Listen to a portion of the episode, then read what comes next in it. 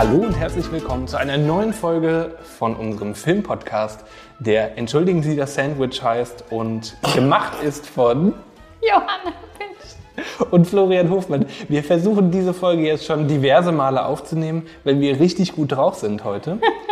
Denn wir beschäftigen uns weiter mit der Filmmusik und wir versuchen das jetzt einfach mal, dass es jetzt klappt vielleicht bei der, was weiß ich, wie viel Aufnahmeversuch. Aber wir werden heute tiefer in die Musikwelt eintauchen und haben uns dazu explizit zwei Filme ausgesucht, die komischerweise, und mit dem fangen wir vielleicht mal an, mit denen ich mitgebracht habe und ihn darf eigentlich mich schon fast dafür schäme, dass ich ihn jetzt mit dabei habe. Aber es geht um The Greatest Showman auf Deutsch. Greatest Showman. Es ist natürlich klar, dass das die Übersetzung davon ist. Aus dem Jahr 2017 von Michael Gracie mit Hugh Jackman, Michelle Williams, Zac Efron, Zendaya und Rebecca Ferguson zum Beispiel. Und da geht es um die Geschichte des amerikanischen Schaustellers P.T. Barnum, der Gründer der berühmten Zirkuskette Ringling Bros and Barnum and Barley Circus. Das ist die offizielle äh, Synopsis-Beschreibung dieses Films. Und es geht eigentlich in diesem Film um einen mittelalten Menschen, der aus der Armut stammt oder von einem Ja, an sich ist es die klassische Rags to Riches Story. ne? Ja. Also du hast den, also es spielt irgendwann Mitte 19. Jahrhundert und ähm, Hugh Jackman spielt, also wird auch als kleiner Junge erstmal gezeigt und äh, wird dann eben gezeigt, wie er sich hocharbeitet und wie er eine Idee hat und äh, da sozusagen dann die, den Geschäftssinn entwickelt, um das eben ganz groß aufzuziehen. Und handwerklich ist der Film gut gemacht, würde ich sagen. Er ist ein handwerklich gut gemachtes Musical. Die Songs sind eingängig, die Songs machen Spaß. Sie bestehen aus Popnummern, die man auch außerhalb des Films schon mal gehört hat. Ja, ich habe sie gerade heute Morgen auf dem Weg ins Büro, habe ich sie noch mal mit den Soundtrack nochmal angehört. Und man kann sie auch, wie wir jetzt auch in der letzten Folge schon besprochen haben, prima ohne Ja. äh, Kontext sehen. Zum Beispiel auch der titelgebende Song This Is Me ist natürlich auch außerhalb des Films bekannt. War, glaube ich, sogar auch für einen Oscar nominiert. Aber auf der anderen Seite, und das ist jetzt irgendwie beim zweiten Schauen, ich hatte den, ich weiß gar nicht, ob ich den damals im Kino gesehen hatte. In jedem Fall hatte ich ihn schon mal einmal vorher gesehen, deshalb habe ich ihn auch vorgeschlagen. Jetzt habe ich ihn nochmal geguckt, als wir uns auf diese Folge vorbereitet haben. Und dabei ist mir einfach schon während des Recherchierens für den Film von den einzelnen Fakten von Studio und so weiter, was ich mir immer als Vorbereitung irgendwie raussuche, aufgefallen, wie schlimm eigentlich diese Story ist oder wie schlimm die Perspektive. Und das ist mir jetzt nochmal richtig aufgefallen. Also ich habe mir den ganzen Film nochmal angeguckt. Und das eigentliche Problem, was ich mit dem Film habe, ist eigentlich, also ist nicht, wie er gemacht ist und wie er, also wie er gemacht ist schon, aber die Perspektive. Das ist nämlich das Problem, weil sie erzählt, dieser Film erzählt die Perspektive vom armen weißen Dude, der eben von unten nach oben aufsteigt und dann, sobald er eben oben ist, doch wieder nach unten tritt und irgendwie doch nie zufrieden ist, bis die Gruppe, die er auf dem Weg dahin erstmal ausbeutet und in irgendeiner Art und Weise missbraucht, sagen wir jetzt mal, ja, die ihn dann dazu auffordert oder die ihm dann doch die Perspektive gibt, so ist ja das Happy End dieser Geschichte, äh, weiterzumachen und er dann aus Gutmütigkeit, Großmütigkeit, was auch immer, dann doch zurückkehrt zu seinen Wurzeln oder zu seiner Greatest Show, die er eben in diesem Zirkus findet. Kitty Barnum, zu Ihren Diensten. Ich stelle eine Show auf die Beine. Und ich brauche einen Star. Jeder von uns ist was Besonderes. Und keiner ist so wie die anderen. Darum geht es in meiner Show. Bereit? Showtime.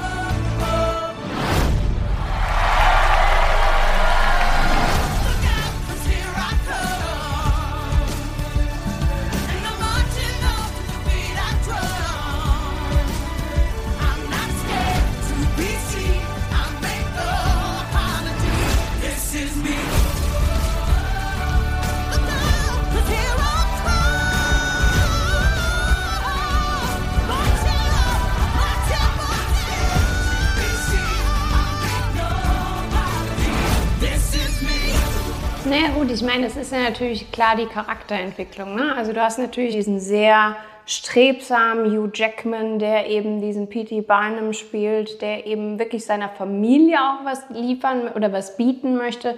Und ähm, beziehungsweise, also seine Frau kommt ja auch aus gutem Hause und dementsprechend will er ja. da eben auch was liefern was sie gar nicht von ihm verlangt, sondern was er sich auferlegt. So, und dann hast du eben das und er steigt dann nach oben und ich meine, der Climax ist natürlich dann dass er mit Jenny Lind, gespielt von Rebecca Ferguson, auf Tour geht, was tatsächlich auch äh, bei P.T. Barnum war. Also es beruht ja tatsächlich mhm. auf dem Leben von äh, P.T. Barnum. Und da ist ja tatsächlich, gibt es ja sozusagen diese Gerüchte, dass zwischen ihm und Jenny Lind eben eine Affäre ist. Und dann merkt man ja diesen, diesen Fall sozusagen, ja. dass er dann wirklich auch realisiert. Seine Familie verliert. Erstmal. Genau, Ruhm und Geld sind am Ende halt auch nicht alles. Und das ist natürlich die große Message. Und am Ende ist es natürlich die Familie, die gewinnt. Und ich glaube, das ist natürlich das, was man, was der Film sozusagen präsentieren soll, auch wenn es sozusagen um diese Andersartigen geht. Also es geht natürlich auch um dieses, also was er natürlich macht, er geht raus und sucht andersartige Menschen sozusagen. Also es sind dann eben Menschen, die besondere Verrenkungen machen können. Es gibt Menschen, die eben körperliche Defizite haben, also im Vergleich zu, sage ich jetzt mal, Normalsterblichen, also ob das jetzt kleinwüchsige Menschen sind oder großwüchsige Menschen sozusagen und, ähm, und die stellt er dann quasi aus. So. Also er stellt sie ja ganz bewusst aus als eine Methode, kapitalistisch Geld zu verdienen, ja. um es mal so zu sagen. Und aber was ich äh, eigentlich sagen wollte, ist, dass nicht die Perspektive oder ich habe ein Problem mit der Anlage des Films, als die Erzählperspektive ist sein Leben. Mhm. Ich finde, man hätte ihn und vielleicht auch, auch so in diesem Maßstab als Musical erzählen können, wenn man zum Beispiel die äh, tolle Schauspielerin, die die Frau mit Bart spielt, mhm. äh, als Ausgangspunkt oder als Hauptcharakter genommen hätte mhm. und eben nebenbei noch diesen Gründer des Zirkus erzählt hätte, dann hätte es nämlich eine schöne Perspektive bekommen, die repräsentiert und nicht ausstellt. Mhm. Also die diese Gruppe von eben andersartigen, auch das natürlich irgendwie ein schwieriges, schwieriger Begriff, ja, anders repräsentiert. Also nicht ausstellt, sondern repräsentiert. Und das ist, glaube ich, der Problem, den ich mit dem Film habe. Der Problem. Der Problem. Dass man nicht sagt irgendwie, wow, war der eigentlich super fortschrittlich, dass der die da genommen hat und dass er mit denen Bock drauf hatte, weil man hat ja auch, also, und das berührt der Film leider nicht genug, wie rude er mit den Leuten da auch am Anfang bei dieser, bei dieser Bewerbung, bei dieser Casting-Sequenz umgeht, um dann noch irgendwie Lügen dazu zu dichten. Ja, dann bist du jetzt halt aus Irland, dann bist du zwei Meter groß, wie viel wiegst du denn eigentlich und sowas. Dass das nochmal weiter übertrieben wird. Und genau, also mich, mich stört, wie auch bei, wie bei der Disney-Geschichte auch, wo Tom Hanks Disney gespielt hat in, mhm. wie heißt der Film nochmal? Saving Mr. Banks, dass man einfach ausgeklammert hat, äh, in Anführungszeichen, dass es da natürlich auch eine Schattenseite gab von dem Dings. Und das hat man sich eben entschieden, weil man aus einer bestimmten Perspektive mhm. erzählt. Mhm, klar. Und das ist aber, glaube ich, ja nicht nur ein Problem dieses Films, sondern generell ein Problem des Hollywood-Kinos. Ja, korrekt. Was wir nicht so einfach lösen können. Aber das korrekt. ist mir jetzt nochmal extrem aufgefallen, als ich den Film nochmal geschaut habe, obwohl ich ihn wirklich handwerklich sehr gut, einen sehr guten Musical-Film finde. Mhm. Ja, zumal, ich meine, man muss dazu auch sagen, ich meine, der ist 2017 gemacht worden. Das ist jetzt auch schon wieder lange her. Das ist ne? das auch schon, wieder, auch schon sechs wieder Jahre. Sechs Jahre her. Ne? Also das sind, ähm, und ich finde, gerade in diesen sechs Jahren hat sich halt auch noch mal ganz, ganz viel getan und ganz, ganz viel geändert. Ich glaube mittlerweile, Dank. ja, absolut. Ich glaube, mittlerweile wäre das eben auch normal oder okay, so einen Film zu machen, wo eben diese Darsteller in ähm, im Fokus stehen würde. So, ne? Also dass du wirklich, dass du wirklich ganz andere Geschichten mittlerweile mhm. erzählen mhm. kannst. Weil ich meine, das war die Geschichte von einem alten weißen Mann, der seinen Traum verwirklicht. Das war die Klasse, ist die genau. klassische genau. Rex to Riches Story, die ähm, von Anfang bis Ende.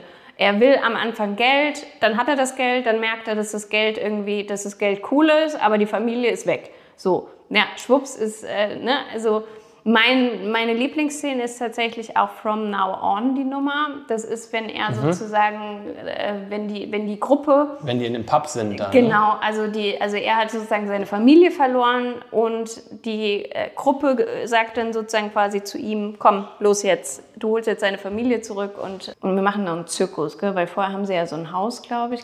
Ja, sie, genau, sie gehen, jetzt, sie gehen jetzt in so ein Zelt, weil Genau. sich Real Estate sowieso nicht lohne hier in, in Manhattan. Also, dass das die Geburt des Zirkuses ist, wie wir ihn heute kennen, in der Form, dass sie in einem Zelt am Stadtrand irgendwie stattfindet und SchaustellerInnen da mit Wagen und diversen Attraktionen anreisen. Ja, und auch heiden Respekt davor, so ein Leben zu führen und sich damit zu versuchen, über Wasser zu halten, wie bei allen, sagen wir mal, marginalisierten Jobs in dem Sinne, ist das auch, also kann ich nicht drüber urteilen, ob das jetzt gut ist oder schlecht, wenn man so sein, sein Brot verdient.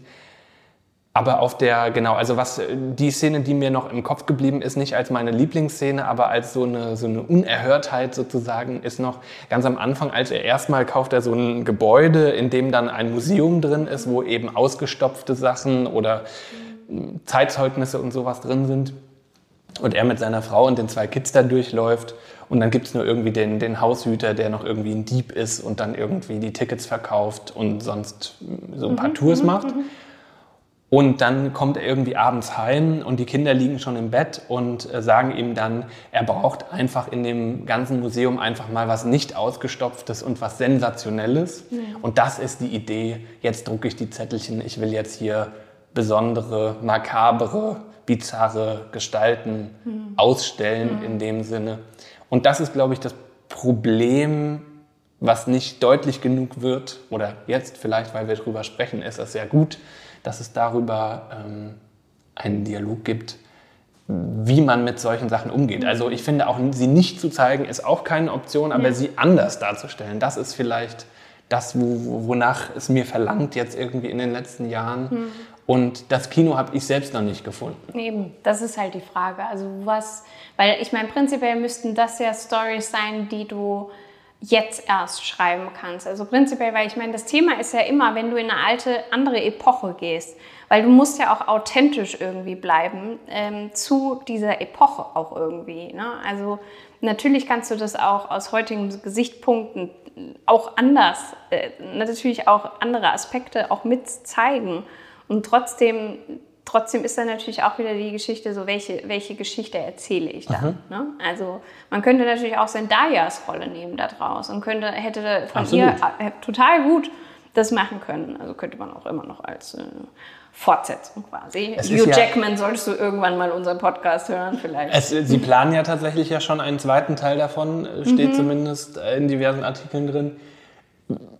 Seit 2017 nicht mehr passiert. Ich bezweifle, dass da jetzt ja, aber noch das demnächst was gibt kommt. es ja. Also das Musical wird ja mal nicht aufgeführt. Ah ja, wirklich? Ich meine schon, ja.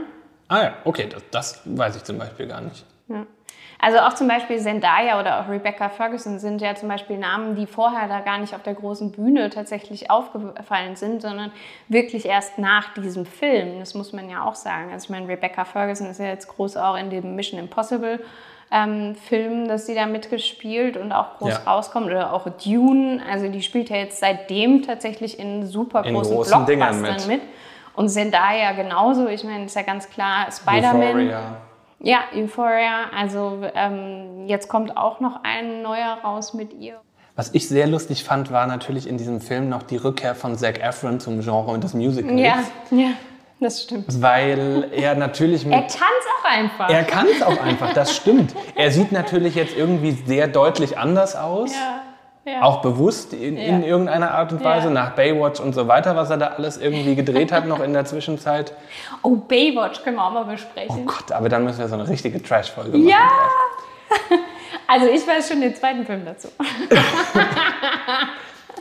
Also was ich se- sehr spannend fand, war zu sehen, wie, wie sehr zu Hause er ja doch eigentlich in dem Genre Ja. auch ist. Ja. Und wie sehr man direkt ihm auch abkauft, dass er das kann. Ja. Und Hugh Jackman macht da eigentlich auch eine gute Figur als Sänger in diesem, eben doch, würde ich sagen, eher fremden Genre. Und natürlich sind diese Szenen, wenn äh, Rebecca Ferguson da diese Opernummer trällert, Die sie ja nicht selber gesungen hat. die sie auch nicht selber gesungen hat und so Céline Dion-Vibes Mhm. äh, versprüht, da kriegt man natürlich irgendwie Gänsehaut, wenn man das, wenn man das sieht. Ja. Der Film poliert, finde ich, ganz Ja. gut. Also er, er klammert die Kritik, die er haben könnte, sehr gut aus, Haben sollte. haben sollte äh, oder auch zeigen könnte, sagen wir es so. Klammert er sehr gut aus und poliert stattdessen gerne äh, Themen weg. So. Also wir hatten ja überlegt, diese, diese Folge Gefühl eines vergangenen Jahrzehnts zu nennen.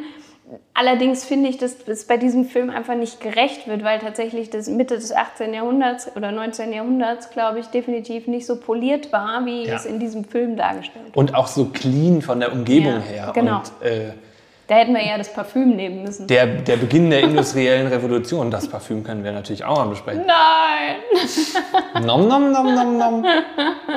Na, Grenouille? Aber du hast noch einen anderen Film mitgebracht, Johanna, der auch aus einem anderen Jahrzehnt stammt. Ja, und ich habe solche Panik, wie du ihn dies, dieses Mal zerreißt, weil alle Filme aus den 90ern, die ich mitgebracht habe, bisher hast du immer wundervoll zerrissen. Also einen. Also, ja, einen, genau. Aber gefühlt waren es alle. That Thing You Do. That Thing You Do, ein wundervoller Film aus dem Jahr 1996, geschrieben und directed von Tom Hanks, auch dass äh, er mitgespielt hat. Ebenfalls Liv Tyler, Charlize Theron, Tom Everett Scott und Steve Zahn beispielsweise. Es geht um eine Band aus Erie, Pennsylvania, so ein bisschen so ein äh, Beatles-Abklatsch quasi, dass sie äh, 1964 ein One-Hit-Wonder äh, landen. Und äh, ich finde, der Film zeigt sehr, sehr gut diesen Aufstieg, aber auch diesen Fall. Und das finde ich nämlich ein tolles Beispiel für diese beiden Filme, weil beide Filme haben Musik im Zentrum, aber nutzen es ganz anders. Wohingegen The Greatest Showman natürlich klassisches Musical ist, mit Tanzszenen, Out of the Blue und äh, so weiter. Also was Wo auch man mitten im Dialog angefangen wird, einfach zu singen. ja, genau, genau. Und da ist natürlich That Thing You Do, ist, hat auch die Musik im Kern. Allerdings hast du ganz klar, es geht halt eben um diese Band. Und natürlich hast du dann automatisch auch Musik, weil sie natürlich auch später dann auf eine, auf eine Tour gehen mit anderen Artists. Und dass du dann, aber dass die Musik einfach da nochmal eine andere Rolle spielt. Und das fand ich irgendwie eine ganz, ganz schöne äh, Kombi tatsächlich bei den beiden Filmen, weil sie äh, eben beide Musik im Zentrum haben, aber es doch so ganz anders irgendwie nutzen. Und äh, ich bin ein Riesenfan der 60er Jahre und ich finde, der Film zeichnet ein unglaublich gutes Bild dieser Zeit. Ich finde, er ist, ich finde, er ist so vom, also vom Setting her sehr authentisch und erzählt das irgendwie sehr, sehr also einfach schön. Ich meine, ich bin mit Tom Hanks irgendwie aufgewachsen, ne? wenn man guckt Sleepless in Seattle und äh, E-Mail für dich oder was auch immer. Das waren alles Filme, die ich immer im Free TV früher geguckt habe, wo ich sicherlich auch irgendwelche Dialoge mitsprechen kann. Und äh, dieser Film ist tatsächlich auch einer meiner Lieblingsfilme gewesen, als ich äh, klein war. Und irgendwie, also, und ich finde auch die Musik ist da auch so, so tragend. Also es geht, wie gesagt, darum, der Schlagzeuger kommt spontan in die Band rein, äh, die äh, die ganze Zeit sich überlegen, wie heißen sie, äh, wie nennen sie sich und äh, haben dann irgendwie, wollen sich eigentlich The Wonders nennen, aber schreiben es sozusagen One. One das und keiner versteht's und sie nennen sie dann. Dionydas und so. Also es ist, sind es schöne, es sind schöne Witze so teilweise drin. Und dann haben sie eben diesen Auftritt in dieser Schule und äh, der Schlagzeuger ist natürlich aufgeregt und hat vermasselt dann das Tempo und macht dann einfach mal ein, aus der klassischen Ballade irgendwie ein Abtempo-Beat. Und Ich möchte kurz eine Letterbox-Kritik äh, Oh ja. zitieren. Ja, bitte. Äh, Take a sad song and make it faster. genau. Das trifft ziemlich gut. Ja. Der Song heißt natürlich so, wie der Filmtitel Ja. ist, äh, That Thing You Do. Und ich möchte auch nie wieder dieses, dieses Lied hören, ehrlicherweise. weil es einfach innerhalb dieses Films, es wird ja bestimmt 18 Milliarden Mal gespielt. Ja. in irgendeiner Art und Weise und Ja. dann ist es immer wieder da und ich denke mir jedes Mal wieder, es ist leider nicht so ein Ohrwurm, Das ist halt der One-Hit-Wonder, ne? ja, Mhm. aber es ist nicht so ein Ohrwurm, wie man sich irgendwie erhofft hat, dass es wie bei The Greatest Showman, Mhm. das ist einfach, den kann man sich auch so anhören, finde ich, das Lied. Weiß nicht, wie das in fünf Jahren ist, aber Echt, also ich höre mir den Soundtrack immer noch gerne an von denen. von That Thing You Do. Ja, ja.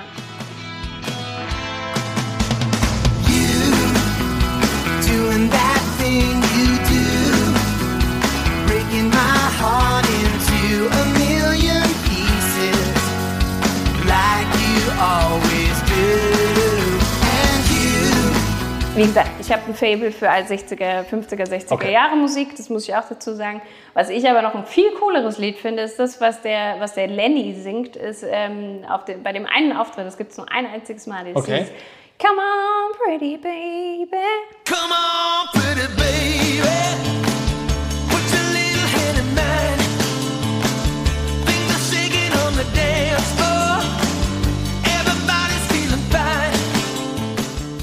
Ja, das stimmt. Das ist, finde ich, viel, viel cooler irgendwie. So, es hat nochmal einen coolen Beat und so. Also, na, auf jeden Fall ist Tom Hanks dann äh, Manager, wird dann ihr Manager und bringt sie dann eben tatsächlich groß raus.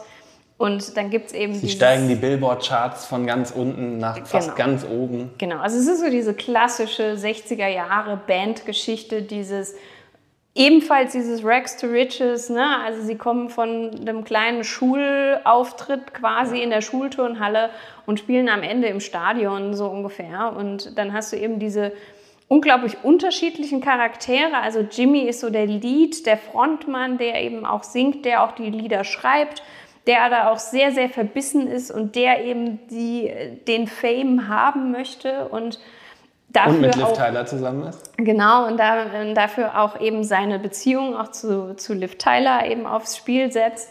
Die im Film aber nicht Liv Tyler heißt, sondern Faye. Genau, sie heißt Faye. Und äh, Guy, der Schlagzeuger, ist eben der, der als, Spiel, als letzter reinkommt, aber der so ein bisschen so der, der easy-going-Typ ist und der so auch so ein bisschen so der, also ich würde sagen, von allen so mit größte Protagonist ist, der so dargestellt wird. Der heißt ja auch irgendwann Shades, weil er einfach nur Genau, noch ja, die Sonnenbrille Sonnenbrille ja, aufziehen genau. soll. Ja, genau. Und das ist aber eigentlich auch der Hauptcharakter, den. Mhm. wir verfolgen. Also den wir von Anfang an in seinem Elektroladen des Vaters sehen, in dem er nicht arbeiten möchte und dann irgendwie versucht, am Ende seiner Schicht noch irgendwie Schlagzeug zu spielen und dann eben in diese Dorfband reinrutscht, diesen einen Auftritt vermasselt, in Anführungszeichen, und dann angesprochen wird in einem, in so einer creepy Van-Szene, wo er in so ein Van gelockt wird mit der ganzen Band und sie dann so einen Vertrag unterschreiben, damit sie im Radio laufen. Und das ist tatsächlich meine Lieblingsszene, wenn ähm, sie sich im Radio hören. Ja, total, genau. Das, Das, ist meine. Ja. meine absolute Lieblingsszene aus dem Film. Ja. Weil bis dahin passiert, finde ich, nicht so Ja. viel in dem, in dem Ja. ganzen Film. Da ist es sehr statisch. Es ist so dieses klassische, deshalb, wahrscheinlich auch deshalb habe ich da keinen Bezug zu, Ja. erzählperspektivisch. Weil ich einfach später geboren bin und mit sowas nie groß geworden bin, weil ich die Geduld dieser ersten halben Stunde, da dachte ich mir so, oh mein Gott, hier passiert ja nichts in diesem Film.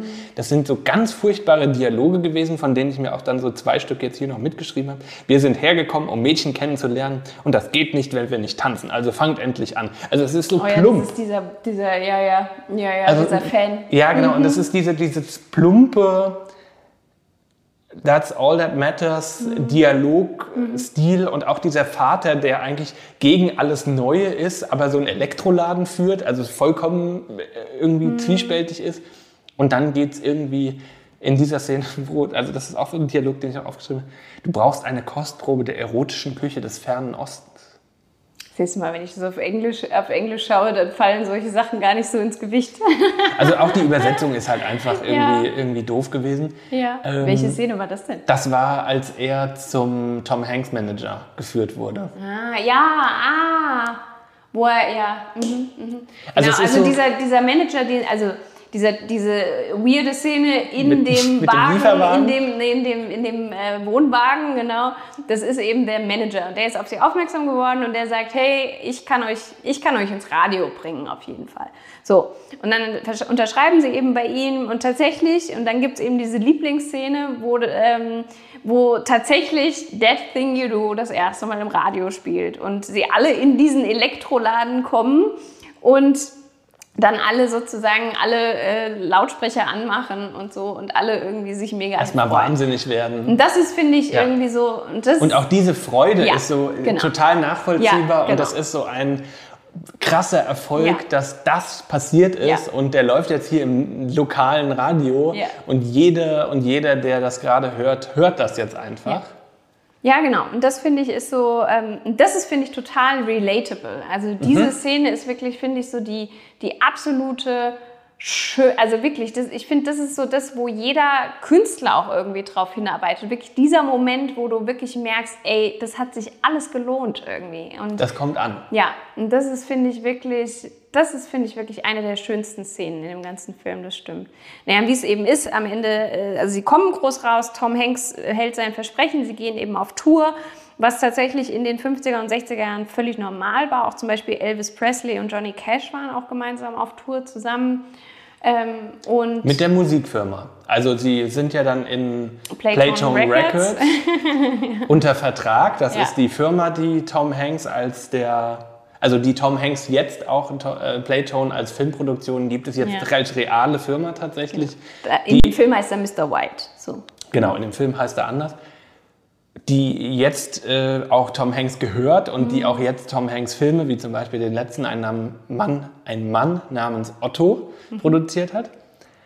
Und mit, dieser, mit diesem Musiklabel gehen sie dann auf Tour zusammen eben mit diesen anderen KünstlerInnen Genau. und machen da erstmal so eine kleine Stadiontour, während der Hit dann USA-weit in den Billboard-Charts ganz, ganz hoch wandert und irgendwie von 94 auf 20 oder sowas innerhalb kürzester Zeit aufsteigt und sie dann ins Fernsehen auch kommen. Also wirklich eine Erfolgswelle mittragen, auf deren Rücken irgendwie diese Band schon auseinanderbricht, Genau. muss man ehrlicherweise sagen. Genau, und da siehst du halt wieder dieses, ne, du kannst hoch steigen, aber du kannst halt auch tief fallen, so, ne? Und das ist, finde ich, auch in beiden Filmen sehr, sehr gut, weil eben an diesem Höhepunkt merkst du, dass es eben nicht weiter hochgehen kann. Also Jimmy ist sehr verbissen, dann das nächste, das nächste Album aufzunehmen, will, das nächste, will den nächsten Sound aufnehmen. Und Mr. White sieht natürlich das Geld, aber in That Thing You Do und nicht, in einem, nicht unbedingt in einem neuen Album. Und da merkst du da eben, wie es dann eben kollidiert und am Ende bricht eben auch die Band auseinander. Und ähm, auch die Beziehung zwischen Faye und äh, Jimmy ähm, ist dann sehr, also im großen Drama natürlich, wie Hollywood in einer dramatischen Ja. Szene im Umkleideraum. Climax sozusagen des Filmes. Und am Ende ist natürlich Happy End, in dem Faye und Guy am Ende dann zusammenkommen. Ja, ja was ich auch mega sch- interessant fand, das war mir nie wirklich aufgefallen, aber zum Beispiel ähm, der Bassist hat gar keinen Namen. Der heißt nur, also der heißt im Abspann nur TB Player, was nämlich sozusagen Stimmt. heißt The Best Player. Also das fand ich total absurd, dass zum Beispiel, also weil ich finde gerade Tom Hanks ist irgendwie so jemand, der irgendwie, also gerade der Film erzählt ja auch irgendwie so, Geschichte, so eine Geschichte dass gerade da einfach ein Name gespart Ein. Bandmitglied einfach Ja. gar keinen Namen hat. Ja. ist auch gut, ja. Also total. Und dann hast du natürlich so sehr konträre Charaktere, wenn du jetzt zum Beispiel Lenny nimmst, der irgendwie völlig abgedreht ist und so ein bisschen durch, ne, also ist ein sehr herz, herzlicher Charakter und, und Mensch, wo du aber merkst, dass der auch gar nicht mit so, mit so Fame umgehen kann. So, ne? Also er heiratet dann ja auch in Las Vegas und äh, keine Ahnung, verbrasst sein ganzes Geld sozusagen. Aber auch sofort in dieser, also noch ja während, also das ist ja ein Teil des Zusammenbruchs der Band, Mhm. dass er sich mit dieser Hotelier-Dame Ja. irgendwie einlässt und mit der irgendwie da jetzt in Saus Blond und Braus erstmal genau Ja. schön durchgeilen lässt. Und aber also was im Gegensatz zu, zu The Greatest Showman finde ich, ist da ein anderes, also da entsteht eine andere Gruppe. Und da entsteht auch eine andere Perspektive. Und ich glaube, das ist einfach das Ding. Hier nimmt man ja auch irgendwie das Musikbusiness noch mit auf die Schippe Ja. gleichzeitig. Ja. Eben äh, Tom Hanks als Mr. White nimmt ja total einfach diese Sprüche, auch die der die ganze Zeit raushaut, dass er zu jedem Outfit sagt, dass die, denen, also die Farbe denen besonders gut steht. Ja. Und also das ist natürlich irgendwie total ironisch und das macht auch irgendwie Spaß zuzugucken, auch wenn man dazu zeitlich überhaupt keinen Bezug mehr hat, wie ich. Und Ja, und ich meine, gerade dieses Business, dieses Thema mit, also der, der Bassplayer, äh, der Bassist, äh, meldet sich dann eben für die, für die Army und muss dann auch weg, beziehungsweise verschwindet dann einfach, weil, er einfach mit, weg, ja, weil er genau. mit irgendwelchen anderen Soldaten plötzlich nach Disneyland fährt. Und äh, dann haben ja, sie. stimmt, das war auch eine sehr gute Szene, Ja. wo dann auf einmal so, wo bist du, wo bist du, wo bist du? Und dann siehst du ihn einfach nur auf der Achterbahn Ja. und so einer Mickey Maus. Und im Hintergrund die Soldaten noch, die dann so ein Selfie machen. Also Ja. es ist äh, wirklich bescheuert. Ja, und dann hast du eben, äh, also dann wird halt einfach ein neuer Bassist eingesetzt sozusagen. Und da siehst du dann so dieses, die sind eigentlich eine sehr eingeschworene Gruppe. Ja. Aber das, das, das Musikbusiness ist dann eben halt ganz anders. So, und da siehst du auch so diesen Clash zwischen diesem kleinstädtischen, ne, dieser, ne, wir sind eine Band aus Erie, Pennsylvania, äh, so, ne, und dann, und dann eben Mr. White, der eben dieser große Geschäftsmann ist und der da eben ganz klar äh, sagt von wegen, ey, also wenn ihr es, ihr könnt es gern machen, aber nur so wie ich es möchte. Ja. Also, Das habt ihr nämlich unterschrieben. ja, genau. Ja. Genau. Also, wie gesagt, ich finde es ein sehr, sehr schöner Film, gerade in Bezug auf dieses, so ein Gefühl eines vergangenen Jahrzehnts hervorzurufen. Ich finde, das macht er sehr, sehr schön und hat einfach so dieses, also, und ich finde einfach diese Verbindung zwischen der Musik und der Diegese ist halt irgendwie auch schön gemacht. Das ist, deswegen ist dieser Film für mich ein One-Hit-Wonder tatsächlich. Ein One-Hit-Wonder. Von Tom Hanks. Aber von Tom Hanks gibt es auch ganz viele schöne andere Filme. Aber den kann man sich, finde ich, getrost auch angucken. Ja, Elvis ist auch ein wunderschöner Film, auch wenn er nicht von Tom Hanks ist, aber er ist mit Tom Aber Hanks. da spielt er ja quasi die gleiche Rolle. Ja, das stimmt. Also, Musikmanager kann er gut spielen. Kann er gut spielen. That Thing You Do könnt ihr euch vor allen Dingen auf DVD angucken. Oh ja, so wie ich. Da gibt es, glaube ich, auch so eine Extended-Fassung, habe ich jetzt noch mal irgendwie gelesen, von Tom Hanks. Äh, Siehst du mal. Siehst du mal. Oder man kauft sie sich zum Leihen bei irgendwelchen VED-Anbietern eurer Wahl. Und The Greatest Showman gibt es bei Disney Plus, ist nämlich ja geschluckt worden von 20th Century Fox. I see. Beziehungsweise, er heißt ja auf Deutsch nicht The Greatest Showman, sondern nur Greatest Showman. Ich habe es auch auf DVD. Das hat Johanna auch. Johanna ist, äh, hat die VHS-Kassette nur gegen den Ja. äh, DVD-Player ausgetauscht. Ansonsten ist sie noch analog. Ja, genau. Ich bin noch analog unterwegs. Bis zum nächsten Mal. Ciao. Tschüss. Und von Michael Gracie. Michael. Michael. Michael. Der Michael, der Michi. Und wir erleben in diesem Film diverse Frechheiten. Ich, ich, ich heize gerade schon innerlich hoch. Johanna kann sich kaum zurückhalten auf der anderen Seite dieses Ich Tisches. weiß gar nicht, was hier kommt. Ich weiß gar nicht, was los ist. Johanna weiß gar nicht, wie ihr geschieht. Worum geht's denn da? Ja, soll, ich das mal, da? soll ich das mal irgendwie versuchen zu Ja, du hast beschreiben? dich jetzt schon heiß geredet. ich habe mich heute schon heiß geredet. Ich bin schon heiß wie Frittenfett. Das, die Folge können wir nie veröffentlichen. Sehe ich jetzt schon.